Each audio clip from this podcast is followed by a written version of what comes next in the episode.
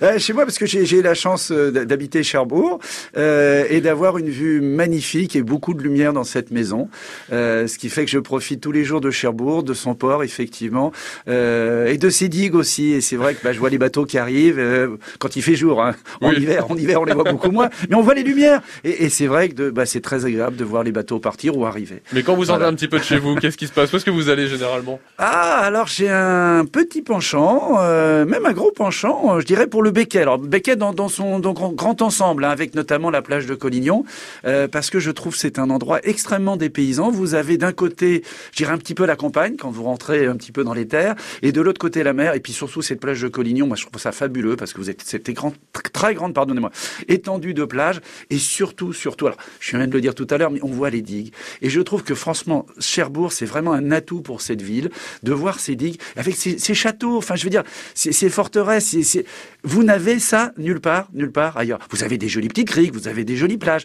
mais vous n'avez pas en plus ce paysage-là. Et ça, c'est fabuleux. Un souvenir peut-être sur la plage de Collignon, quelque chose qui vous revient comme ça, une odeur, un... Non, franchement, rien, rien, rien de particulier. Non, non, rien de particulier. C'est plus, voilà. En plus, à chaque fois qu'on y passe, l'endroit est à chaque fois différent parce qu'effectivement, bah, avec le, les lumières, la mer, euh, le, jeu entre la mer et le ciel fait qu'à chaque fois c'est différent. Ça peut être très joli quand c'est très calme, et puis ça peut être aussi très beau quand c'est violent.